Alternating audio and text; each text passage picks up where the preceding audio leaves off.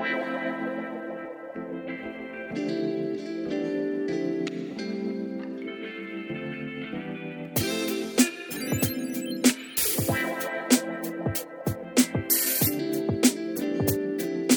tal equipo? Muy buenas noches, muy buenas tardes o buenos días en el momento en que nos escuchen. Nos encontramos grabando un nuevo capítulo de nuestra segunda temporada arroba patea pedales, nuestro podcast. Nos convoca hoy en donde siempre nuestra casa arroba Caramayola Bikes and Beer en Fresco Bilbao 4471. Estamos de nuevo con el Coco, ¿cómo estás viejo? Muy bien, acá de nuevo. Qué bueno. Poniéndole, poniéndole bueno a, la- a las grabaciones. Eh, saludos a todos nuestros oyentes. Les recordamos que estamos en Caramañola Bikes and Beer. Tiene sus dos sucursales en Aguas Claras, en el segundo piso, y en Hernando Aguirre, en una esquinita, al frente de la bencinera. Y eh, la casa de siempre que nos acompaña, 4471 en Bilbao. Eh, recuerden que está la promo, 2x1 hasta las 18 horas, en cualquier chelita, y siempre pueden disfrutar de sus maravillosas pizzas. Y hay otras cosas, hay picoteos, ahora estaba viendo la web porque quería pedir algo diferente. Y nos tocó cross country, pedimos una cross country muy rica. Eh, y la chelita de siempre, eh, Red Ale, creo que la, la siempre mía. Y la tuya, sí, Twinger Red Ale, la mía. ¿La tuya, Coco? ¿Cuál estás? La mía, la favorita de siempre, una Twinger IPA. Bien. Y bueno, hoy les traemos otro tema súper interesante, súper importante, que, que sobre la bici y, y es, Coco, ¿cuál es el tema? Hoy día vamos a hablar sobre la transmisión. La gente eh, piensa que de repente es solamente subirse, andar en la bicicleta y bueno, sí, en realidad es lo que nos gusta. Pero hoy día vamos a entregar algunos tips eh, bastante útiles sobre cómo alargar la vida de tu transmisión.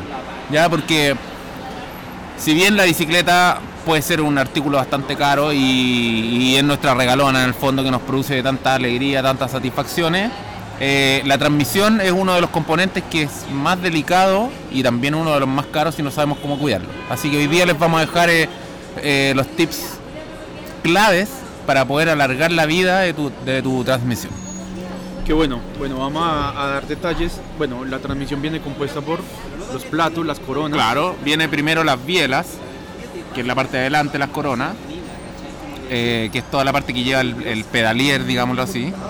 Eh, luego toda esta energía que uno eh, transfiere sobre los pedales, al patear los pedales, eh, lo transfiere la cadena ¿ya? hacia los piñones. ¿ya? Y eh, si nosotros queremos pasar cambios, eh, está la, la pata de cambio, que es la que descarrila, digámoslo así, entre un piñón y otro, haciendo más pesada o más ligera nuestra nuestra relación Nuestra para relación. poder eh, avanzar más o poder subir y sin tanto, sin Claro, tanto la- esfuerzo. La, la pata de cambio, o el, eh, y en el caso del delantero es el desviador. el desviador, claro. Es el que encarrila o que lleva ah, de un lado hacia otro. de, claro, de la- un, de un piñón a otro, de con, con más o otro. menos dientes. Exacto. Y lo mismo en el plato. Hay transmisiones de 1 por, 2 por y 3 por eh, en el plato adelante y piñones atrás desde 11.28 hasta 10.50, 52. Claro, es, eso en términos de cantidad de dientes, pero tenemos eh, de los piñones más básicos, de las antiguas que pueden tener 5, 6, 7 piñones, hasta hoy en día 12, me parece que ya están peleando ahí por los 13. Una BMX también. eh, La, la BMX, claro, tienen uno solo, que es un single speed, se podría decir, que el es solamente una velocidad. Entonces ahí tenemos tenemos hartos tipos de transmisiones y tenemos harto ahí que hablar al respecto. Súper. Ya tocando el, el- el tema inicial, eh, la cadena, que es la que distribuye esta fuerza, que Claro, es la que hacemos en, en- en- Transmite. Claro. Sí, eh, la cadena puede tener muchos tipos de desgaste. Nosotros podemos decir que la cadena, por ejemplo, eh, está oxidada, ya la cadena murió. Eh, y qué sé yo, que está dañando ahí todos nuestra, nuestro- los otros componentes de la transmisión que acabamos de mencionar. Pero en realidad, el desgaste más dañino para la transmisión es cuando la cadena se alarga, o más bien cuando cada eslabón se comienza a alargar. Cuando nosotros empezamos a hacer fuerza con la bicicleta, eh, al pasar los kilómetros, los eslabones empiezan a estirarse levemente. ¿Ya? Esto hace, bueno, hay unas unidades de medida para eso. Cuando nosotros tenemos la cadena nueva, por ejemplo, hay, unos medidores, si es que son bastante simples, y si es que alguien no quiere, lo puede llevar a su taller favorito y ahí te la van a medir en 5 minutos. La verdad es que no es algo tan, tan exhaustivo de medir. Pero cuando nosotros tenemos una cadena nueva, mide entre 0.2, 0.3, 0.4. Esa es la unidad. ¿Ya? Em, y cuando, cuando nosotros la medimos y está en 0.6, 0.7, ya tenemos que evaluar cambiarla. Esto pasa como a los, mm, depende, 1500, 2000 kilómetros, depende del rider, ¿ya? Em, y esto es en rutera, en mountain en bike. rutera, en mountain bike. Transversal. exacto. Obviamente, eh, una rutera tiende a durar un poco más, ¿ya? Porque mm, eh, nosotros ejercemos una fuerza mucho más continua. Si bien estamos más ahora en la bicicleta, ejercemos una fuerza mucho más continua. En cambio, en el mountain bike, con los desniveles o con los arranques, estos, estos tirones tienden a, exacto, a alargar un poco más la cadena. Entonces, cuando nosotros llegamos a 1.0 de media, ya lo más probable es que ya estemos dañando otros componentes. ¿Y cómo los dañamos? Al estirarse, o sea, la transmisión está tan sincronizada que el eslabón cabe perfecto en el piñón y en la corona. En un diente del En un diente, Y- del- y de entre diente y diente del piñón y diente y y de la diente de la corona. Cuando la cadena se empieza a alargar, empieza a hacer fuerza hacia los lados del diente y empieza como a afilarlo, lo- lo deja como puntúo. Entonces cuando esto empieza a suceder, em, después cuando nosotros el, piñón o la corona empieza a quedar puntúo, como dijimos, y cuando nosotros queremos cambiar cadena, la cadena nueva, como viene con el largo normal, no calza bien y se empieza a saltar. Y cuando se empieza a saltar ya vienen los problemas porque en realidad ya tenemos que empezar a cambiar coronas, tenemos que empezar a cambiar piñones y ahí ya la cosa se pone color de hormiga. Entonces se pone, si no, si no estamos atentos, Sí, claro. eh, eh, el daño podría ser peor, se pone más costosa la reparación Exacto. y, y bueno, lo que aconsejamos es revisen su cadena. Revisen en- su en cadena, taller, claro, a menudo. em, Con su mecánico de confianza o en su Exacto. taller de confianza.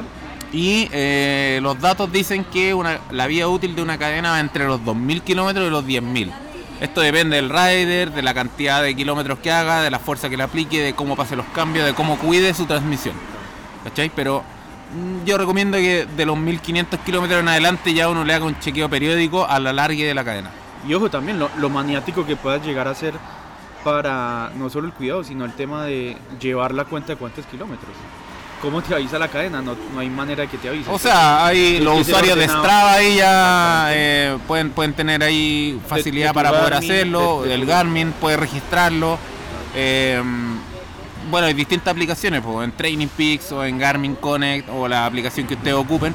Ahora, ojo que no porque yo, yo no salga al exterior, la cadena no se esté gastando. O sea, si yo estoy en un rodillo, la cadena igual está sufriendo Exactamente. y puede sufrir más porque la transpiración puede caer de repente en la cadena y eso puede generar más corrosión. Entonces ahí hay que tener ojo también que no solamente si yo soy un rider de exterior tengo que estar checando mi cadena, sino además si yo hago ciclismo indoor. Ya, ¿y cuál sería entonces el cuidado específico sobre la cadena? Aparte de la medición, del cuidado que yo tengo que tenerle con la medición. Eh, bueno, es el primer cuidado, el más efectivo. La, la medición, pero ¿y- La y medición, ¿Cómo la exacto. limpio? ¿Cómo, cómo, cómo la cuido? Ya, lo recomendable, lo recomendable para cuidarla es, eh, y que es lo que dicen todos, lo ideal sería limpiarla bien con un buen desengrasante. Hay desengrasante específico. Si no, de repente ya un desengrasante de casa con agüita tibia igual puede servir. Lo ideal es esto de hacerlo todos los días. Ok. O sea, todos los días que Después, nosotros vamos a pedalear. salida. Exacto. ¿Por qué? Porque si yo, por ejemplo, le empieza a caer polvo a la Barro. transmisión, barro o lo que sea, polución, Agua. lo que sea, agua, se empieza a generar una pequeña capa de eh, mugre, Claro. de suciedad. Entonces, si yo le echo aceite sobre esta capa, se empieza a generar una pasta de pulir, que lo que hace es, aparte de gastar tu cadena, comienza a gastar los otros componentes. A molerlos. Entonces es importante que eh, se lave bien la cadena, que quede bien brillantita y una vez que quede bien brillantita nosotros la podemos secar inmediatamente, esperamos que se seque eh, lo más rápido posible porque si no se nos puede oxidar en algunos casos y eh, después aceitarla. Ya vamos a hablar también sobre los tipos de aceite, pero Esta es la recomendación clave para, para tu cadena. O sea, cuando yo voy pedaleando y ya la cadena, por ejemplo, si de repente la toco y me deja negro, mm, ya es hora de lavarla. Que de- dependiendo, bueno, según, según también tú o sea, la, la de ruta quizá no se embarre tanto, no, no, no se ensucie tanto. Sí, sí, obviamente va a cargar polvo, va a cargar, dependiendo, o una de gravel también. Claro, pero, pero ojo, porque exacto, porque yo de repente puedo ir y, el, y puedo salir temprano y hay un pequeño rocío que cae en el pavimento. Este rocío, lo- las ruedas lo levantan y empieza a caer, No, pasar por una calle mojada. eh, pasar por una calle por mojada, polvo. pasar por algo de polvo, qué sé yo, cualquier suciedad se pega inmediatamente en la va- cadena y esto va, va a empezar a acumularse, claro. Entonces ahí lo recomendable es siempre limpiarla y aceitarla. Súper. Eso es el, el- la limpieza y, la, y el aceitado es antes de salir o post. Dejarla aceitada para. Eh, ahí depende el tipo de lubricante. ¿eh? Lo ideal es dejarla limpia y depende del tipo de lubricante. eh, si es, se le echa inmediatamente antes de salir o la noche anterior. Ok. ¿Y qué características tiene ese, ese lubricante? ¿Y por qué puedo hacerlo antes de salir, cinco minutos antes de salir, o tengo que dejarlo secar un, un- un día anterior? Claro, sí, justamente, mira. Hay tipos de lubricante. Tenemos básicamente tres tipos que son los principales. ¿Ya? Eh, dejemos fuera el WD-40, por favor. Yo no tengo nada contra el WD-40. Eh, yo creo que a todos nos ha solucionado la vida en algunos aspectos, pero el WD-40 su principal función, ojo, el WD-40 clásico, porque WD-40 ahora sacó lubricantes específicos para bicicleta. Entonces, eh, si la función principal del WD-40 es soltar. Si yo tengo alguna alguna tuerca, algo que está apretado, yo le echo W40, entonces empieza a soltar. Entonces eso hace que también los componentes de la bicicleta se suelten. Claro. Por lo tanto, no es bueno, ¿ya? No es aconsejable. Claro. Entonces dejamos fuera, primero que todo, el W40 de estos tipos de lubricantes. Ahora, eh, los lubricantes, como les decía, son tres tipos. Por un lado tenemos los aceites gruesos, que un aceite espeso, que son los wet, generalmente dicen wet, eh, son para climas húmedos.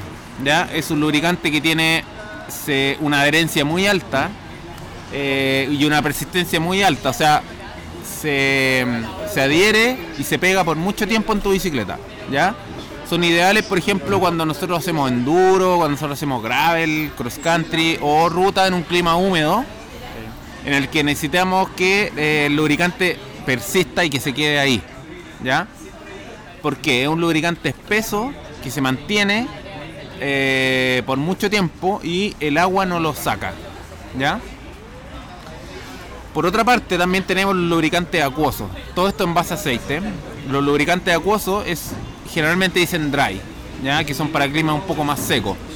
Este lubricante tiene una adherencia y una persistencia menor, o sea, duran menos que un lubricante wet, ¿ya? Eh, es mucho más líquido y, es- y esta característica sirve para que no se le pegue el polvo, no se le pegue tanto el barro ni, otras suciedades que nos podemos encontrar al pedalear, ¿ya? Pero esto hace también de que dure menos, ¿ya? Entonces si nosotros de repente ya estamos en el verano, qué sé yo, ya vamos a un bypass o algún terreno que haya un poco más de polvo, es recomendable usar este tipo de lubricante eh, para que no se le pegue tanto el polvo, pero sí tenemos que chequearlo con más frecuencia porque dura un poco menos, ¿ya? Te puede durar una, una salida. En el caso, por ejemplo, del lubricante wet, nos puede durar varias salidas incluso. Si es que la cadena no se nos ensució, lo podemos seguir usando. Pero en el caso de los dry es un poco más difícil, ahí no se le pegan tanto lo- las suciedades, pero dura menos, ¿ya? Y el último de los lubricantes, las ceras. Ya tenemos ahí Wen Wax y hartos tipos de cera, en general tienen bases con cerámica, eh, un solvente con cerámica y eh, son están siendo muy populares hoy en día porque en realidad uno le puede tirar tierra directamente, le puede tirar barro, lo que sea y no se le pega. No se le pega y corre bastante bien con la transmisión. Ahora, hay que tener hay que tener eh, cierta ciertos cuidados. Por ejemplo, lo primero es que yo le debo echar una cantidad generosa a la cadena, eh, ojalá la noche antes. ¿ya? En el caso de los otros, en el ¿Aceites? caso de los otros aceites, yo los puedo echar eh, el rato antes de salir.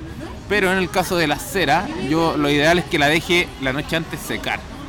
¿ya? Eh, lavo bien la transmisión, le echo esta cera y la dejo ahí sin moverla. Entonces al día siguiente yo voy a pedalear. En el caso de las ceras tienen una persistencia y una adherencia mucho menor que los otros que los otros aceites. Pero como les decía no se les pega nada. ¿Ya? Entonces si de repente nosotros optamos por esto, no sé, tenemos un día de lluvia y optamos por este tipo de lubricante, lo ideal es llevar eh, a lo mejor eh, algo ahí como de marcha, como para poder echarle entre medio, si es que se nos empieza a secar la cadena. Eh, Dependiendo del recorrido también, claro, muy largo. si de repente un recorrido corto no hay problema. Para el ciclocross, por ejemplo, yo me acuerdo que ocupaba Wenwax un tiempo y era muy buena, porque es una carrera que dura una hora y son carreras que tienen mucha arena, tienen mucho polvo, tienen mucho barro. Entonces funcionaba bastante bien. Duraba perfecto la hora. Eh, Y es así, la cargabas en la noche anterior, dejando la la bicicleta. dejaba sequita y pum, y después eh, correr y exacto. La limpieza, el, el- el cuidado post de, de esos aceites y esas cremas, ¿cómo, cómo lo realizamos? Eh, buena pregunta. En el caso de la de, de los lubricantes wet es un poco más difícil de sacar, por esto que decíamos que se mantiene más, tiene mejor adherencia. Y en el caso de las ceras, si bien no se le adhiere tanto el polvo, pero sí quedan restos en la cadena. Ella Entonces- misma genera cosas. Claro, entonces hay que, hay que limpiar bien, Pegar muy bien. Yo creo que uno de los, de los lubricantes más fáciles de sacar es el dry, que es como este acuoso, ¿ya? Con un des- desengrasante tipo uno lo puede sacar. Pero ahora ya en el caso de las ceras, generalmente las ceras, por ejemplo, en el caso de, como decíamos, de Wenwax, viene la cera y viene el quita cera, que Ok. es específico para, y uno le echa este líquido, después lo deja un rato actuar, y después la limpia con un paño y te la deja perfecto. Claro. Pero lo importante es, como les decía, o sea, eh, si nosotros ya hicimos una buena rutina de pedaleo, lo ideal es llegar a la casa, limpiarla, dejarla limpia sin nada, se quita la cadena y después, eh, cuando la, la próxima vez que uno la vaya a usar, la, la lubrica de acuerdo al tipo de lubricante que tiene. Buenísimo. Entonces, ojo ahí, hay que fijarse el tipo de lubricante que uno, eh, de acuerdo a la modalidad que uno practica, de acuerdo al largo del pedaleo y de acuerdo a las condiciones también que a las que nos vamos a enfrentar. Ya. Y, y ya, hablando dentro de los cuidados de la cadena, ¿y qué pasa con el plato y los piñones? Que la cadena les lleva todos estos materiales de los que hablamos. O sea, Claro. a medida que va rotando Sí. la cadena, va impregnando el plato, la corona adelante y, Y los piñones. Y, los piñones atrás. Y también se va acumulando basura atrás en el Claro, piñón, porque, sí. porque la separación de los dientes permite que, que se caiga junte, basura. exacto, sí. Es bueno ahí hay unos cepillos específicos de, mm, de piñón, que es como de cerda bastante gruesa, larga y es como delgadito. Entonces uno va entre medio de los dientes ahí limpiando. Ahora es importante, mucha gente de repente ya, qué sé yo, fue a andar a un buen día de barro, lleváis tu auto o lleváis la bicicleta a la hidrolavadora y la hidrolavadora se la pega súper bien porque te la deja limpiecita. Pero ojo, porque eh, si bien la presión del agua ayuda a que se limpie muy bien la transmisión, si nosotros se la echamos directo, podemos empezar a sacar la grasa que hay entre los rodamientos.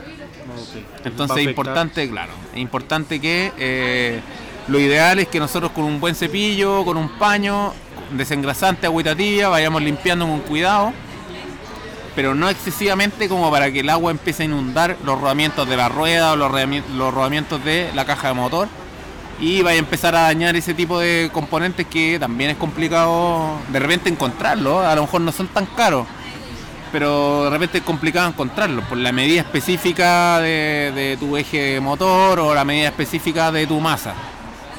Entonces ahí hay que tener ojo con ese tipo de cosas. Pero justamente como decís tú, es importante limpiar la cadena eh, y además las coronas y los piñones. Claro.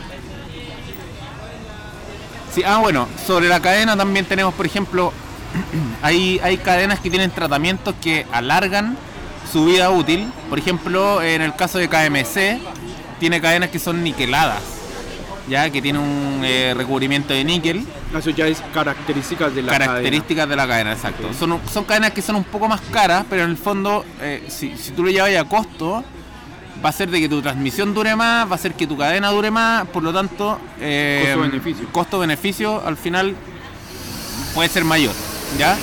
El recubrimiento de níquel lo que hace es que la cadena eh, soporte mejor la corrosión. O sea, hay test que uno los puede encontrar en YouTube de KMC con estas cadenas con níquel, en las que se meten en una solución salina y se dejan ahí por horas, una cadena normal y una cadena niquelada. Y la cadena normal empieza inmediatamente a soltar eh, óxido y la cadena niquelada dura mucho más. Entonces es bueno también tener en cuenta este aspecto que si bien a, a veces las cadenas más caras son porque son más livianas, pero hay cadenas que son más caras porque tienen este recubrimiento que le alargan la vida útil. Y esta, y esta chaya de SRAM que sacó ahora, la dorada, la rainbow, la cobre, ¿alguna característica especial, específica? O sea, en general, eh, claro, hay, hay con tipos de recubrimiento, hay cadenas que, no sé, pues en el caso de las más ricas, tienen los eslabones perforados y los ejes perforados, por lo tanto son mucho más livianas. Más liviano. ¿ya? Eh, pero ahora ojo ahí que de repente una cadena más liviana puede que te dure un poco menos. Porque al tener menos material que soporte, la fuerza eh, puede ceder un poco más ante la fuerza y se pueden alargar un poco más rápido. Más rápido. Ahora en general SRAM eh, tiene otro tipo de soluciones, por ejemplo, que mm, los dientes tienen una forma distinta, los dientes de la corona principalmente tienen una forma distinta eh, a los dientes convencionales, por lo tanto alarga la vida útil de, de tu no hay cadena. tanto choque. Exacto, entonces de repente podemos encontrar cadenas que son muy livianas, muy perforadas y todo, pero que nos vamos a llevar la sorpresa de que duran mucho tiempo. Entonces ahí también eh, es de evaluar eh, otro tipo de aspectos y tecnologías que tiene cada marca. Y hay una, una pregunta aparte, ¿cómo, ¿cómo saber qué puedo usar y si puedo combinar, no sé, entre Shimano y RAM, un piñón es RAM con una cadena Shimano o al revés o con KMC? eh, Eh, ¿qué, sí. qué- qué se aconseja? ¿Siempre de la misma familia? ¿Es RAM con el RAM, Shimano con Shimano? O sea, lo, lo ideal es sí, pero eh, por ejemplo nosotros podemos ocupar cadenas, si la cadena obviamente... Uh, se salió re- Seguimos acá, tuvimos un pequeño inconveniente con el cachorro que se nos escapó. En temas técnicos. Continuamos con eh, el tema, bueno, terminando con las, las cadenas Chaya, que eran la Rainbow, la, mm, la dorada y la cobre. eh, y que bueno, simplemente tienen un recubrimiento más y la marca aconseja de que siempre esté pareado con un piñón eh, de la misma familia. Es básicamente eso. Sí, pero, por ejemplo, en el caso de, no sé, po, obviamente hay tecnología, no sé, la tecnología XD, que son los- estos núcleos XD de, de SRAM. Eh, ahí solamente se puede poner un piñón de ese, de ese tipo. Entonces ahí se conviene eh, tener todo de la misma familia. Pero si realmente nosotros tenemos otro tipo de piñón, el del tipo cassette, que es mucho más universal de la marca SRAM, de repente se puede ocupar alguna cadena KMC o con... Sí, puede ser. No es lo 100% recomendable. Obviamente la marca siempre te va a recomendar de que uno ocupe eh, La misma familia. de la misma familia, pero eh, ahora, sobre todo que estamos en temporada de escasez de, de repuestos, sí puede ser que alguna cadena, obviamente si es de la misma cantidad de velocidades que la tuya, eh, pueda funcionar. Listo. Y ahora hay un último punto que, que tenemos que hablar ya, bueno, la lubricación de la cadena, el cuidado eh, pre y post, el cuidado de la corona pre y post y el piñón. Eh, cómo limpiarlo, eh, cómo se aconseja la, la- combinación, la mezcla de, de- de las diferentes marcas y eh, la limpieza entre dientes, bueno, de las relaciones y, y- y los detalles más finos, pues no, no vamos a hablar, simplemente vamos a hablar del cuidado de la, de la, mm, de la misma transmisión. Eh, hay un punto importante, es eh, los cambios, cómo, cómo pasar los cambios, porque también nos lleva a un buen uso y un buen cuidado de la transmisión. Entonces, si una cosa son las bielas que van pegadas a la corona, eh, va la cadena alrededor de ella y el piñón atrás y su pata de cambio que es el, o el de- eh, y, el y el desviador delantero que son los que descarrilan Claro. y mueven para que se muevan las relaciones y muevan la cadena hacia arriba y hacia abajo para tener una transmisión más liviana o más pesada. Pero ¿qué pasa con la fuerza que se, que se transmite hacia ella? Porque vamos a encontrar un rider que patea muy fuerte, hay otro que suave. Pero ¿qué pasa cuando, cuando escuchamos eso en las subidas, ese traqueteo de que se metió mal el cambio? ¿Qué- ¿En qué influye esa, esa metida de pata en, en- el cambio en que, en, que, en que se daña o no la transmisión. ¿Qué le pasa a la transmisión? Influye y harto. O sea, podemos llegar hasta, si pasamos muy mal el cambio haciendo mucha fuerza, podemos incluso cortar la cadena. Porque no olvidemos de que la cadena va en un carril y pasa al otro carril. ¿Ya? Al otro, a la otra. A la otra coro- corona del piñón, digámoslo así. Entonces, ese, ese momento es muy delicado, por lo tanto, al igual que en los autos, uno tiene que dejar de acelerar, pisar el embrague y pasar un nuevo cambio acá, como no tenemos embrague, pero sí lo que hay que hacer es dejar de acelerar levemente, pasar el cambio y acelerar. Si Y lo- nosotros empezamos a hacer fuerza, por ejemplo, vamos en una subida y empezamos a hacer fuerza, fuerza, fuerza y pasamos un cambio, la cadena va a sonar muy feo. Ahora, es- es- esa fuerza se da porque hay una pendiente muy fuerte y yo Claro. llegué a ese lugar en un mal cambio. Claro. Entonces empiezo a generar una fuerza con mis pies para poder seguir andando. Exacto. No quedar detenido. Exacto. Entonces lo aconsejable es re- ver la pendiente que tiene anterior, ver el camino. Anticipar, claro. Anticipar. Una buena opción es primero eh, anticipar con la mirada para ver qué es lo que viene. Pero si ya nos encontramos con que ya estamos en la pendiente y chuta, el cambio no nos está acomodando, lo bueno sería acelerar un poquito y con ese vuelo que agarramos, eh, pasar el cambio. ¿Cachai? Entonces uno acelera un poco y en esa leve y en ese leve acelerada que nosotros pegamos, dejamos de acelerar, dejamos de pisar en el fondo del pedal y pasamos el cambio. Pa- pasa lo mismo también y, y- y- y fue la comparación con el tema del auto. Cuando se llega a un semáforo, un auto no puede, si llegó en, en tercera, no puede partir en tercera, entonces él tiene que volver a neutro, regular. Exacto. y- También hay un manejo de velocidad versus cambio que y, y- y partir con primera. Entonces lo mismo pasa con la bici. También se aconseja que si llegó, tuvo que parar por X o Y motivo para pasar una calle, un semáforo, un ceda al paso, eh, baje su, su, su- su- no, no su velocidad, sino baje cambios, baje su transmisión, aliviane, para después poder partir Exacto. desde, de- porque le tocó partir casi desde cero. Claro, en ese Oye, caso, por ejemplo, lo que se recomienda, si nosotros eh, vamos, vamos muy rápido, no sé, en una avenida, eh, qué sé yo, en este mismo caso de Gran Bilbao, venimos bajando muy rápido en un cambio pesado. Nos vamos a encontrar con un semáforo. Ahí sería muy bueno, antes de llegar al semáforo, eh, antes de llegar al semáforo, pasar unos 3 o 4 cambios livianos Claro. y con el mismo rodar llegar ahí al semáforo. Entonces cuando nosotros vamos a partir ya estamos en un cambio considerablemente más liviano, entonces vamos a partir de nuevo con, la- con el paso de cambio, pero eso va, va a hacer que nosotros eh, podamos ejercer menos fuerza en la transmisión, la vamos a, a- a- a someter a, a menos esfuerzo, por lo tanto no se, va- no se nos va a estirar tanto. O sea, la idea es también mantener una cadencia más o menos alta como para que la fuerza no sea tanta la que nosotros ejerzamos en cada pedaleo. O sea, a través de los cambios, entonces yo puedo darle un cuidado mayor a, a- a la transmisión Sí, eh, y mi costo-beneficio es que no tengo que comprar algo muy caro. si yo Eh, nunca muevo los cambios, puede llegar a un punto en el que voy a salir muy pesado o voy a andar muy trancado y eso también ejerce una fuerza extra que hace que se nos van a alargar los, los eslabones mucho más rápido. Bien, les recordamos a todos que estamos en el and Beer en Francisco Bilbao 4471.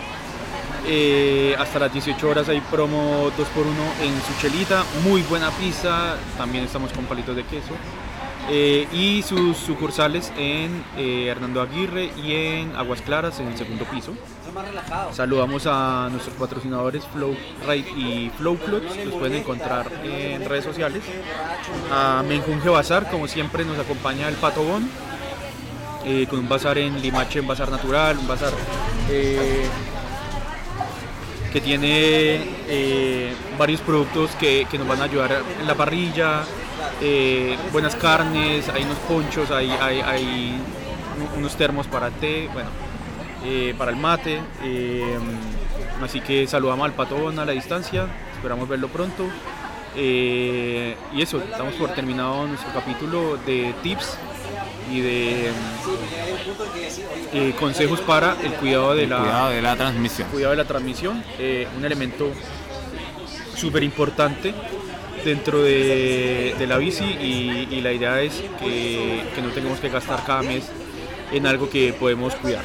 Así que saludos a todos, eh, buenas noches. Eh, esperamos poder contar con, la presencia de algunos cuando, cuando, cuando se pueda. Ya estamos un poco más libres, ya vamos a pasar a, fase 3 algunas comunas. Eh, y bueno, continuar cuidándose. Saludos Coco, tus redes sociales, tus marcas.